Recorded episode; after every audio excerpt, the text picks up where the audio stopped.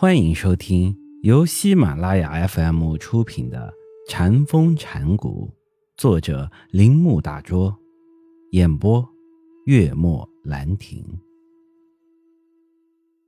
是构成一物或一人的究竟因素，但是我们不要把它当做去除外壳的核桃仁儿，或死后脱离躯体的灵魂之类的东西。性。指一种不可缺少的东西，正如它的构成形式所表示的，它是我们内在的心。用一种比喻来说，它是一种生力。慧能对性的解释如下：心是地，性是王，王居心地上，性在王在，性去王无，性在身心存，性去身心坏。佛向性中坐，莫向身外求。慧能用这段话，使我们更加清晰地了解到，他所谓的性是什么？是支配我们整个生命的力量，是生命活力的原理，不仅是肉体生命的力量原理，也是精神生命的活力原理。由于性现于其中。所以，肉体和最高意义下的心灵都存在，性不在，则一切都死亡。但是，这并非性是身心之外，进入身心使身心活动而死亡时便脱离身心的东西。这其中的奥妙，在逻辑上并不是必然先天存在的东西。是能够体验到的现实之物，慧能称它为自信，《坛经》中则一直这样称呼。换一种别的表示方式，自信即自知，它不仅是一种存在的东西，而且是一种知的活动。由于它的自知，所以它存在；知即存在，存在也即知。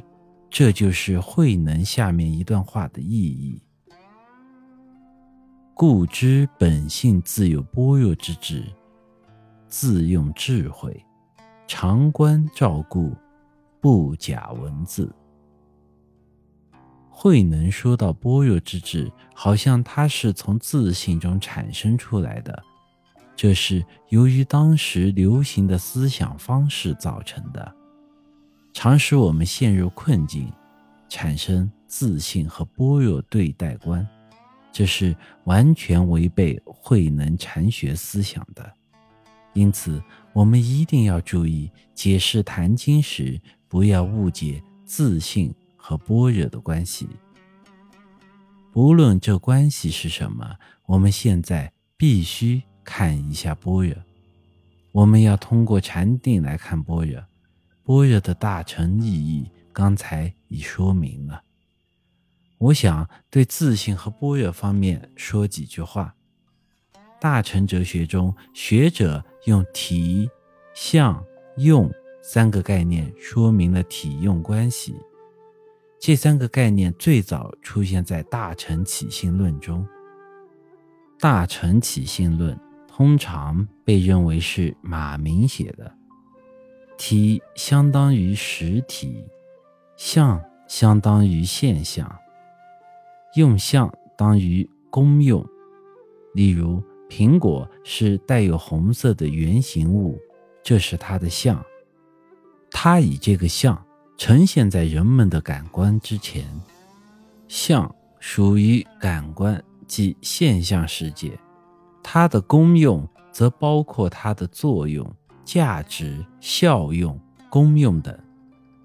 最后，苹果之体即构成苹果，所以为苹果的东西。如果没有这个体，苹果则不存在了；如果没有这个体，苹果便不是苹果了，甚至它所有的现象和作用也是不存在的。要成为一个真正的物。需说明体、相、用三个概念。本集播讲完毕，请您继续收听。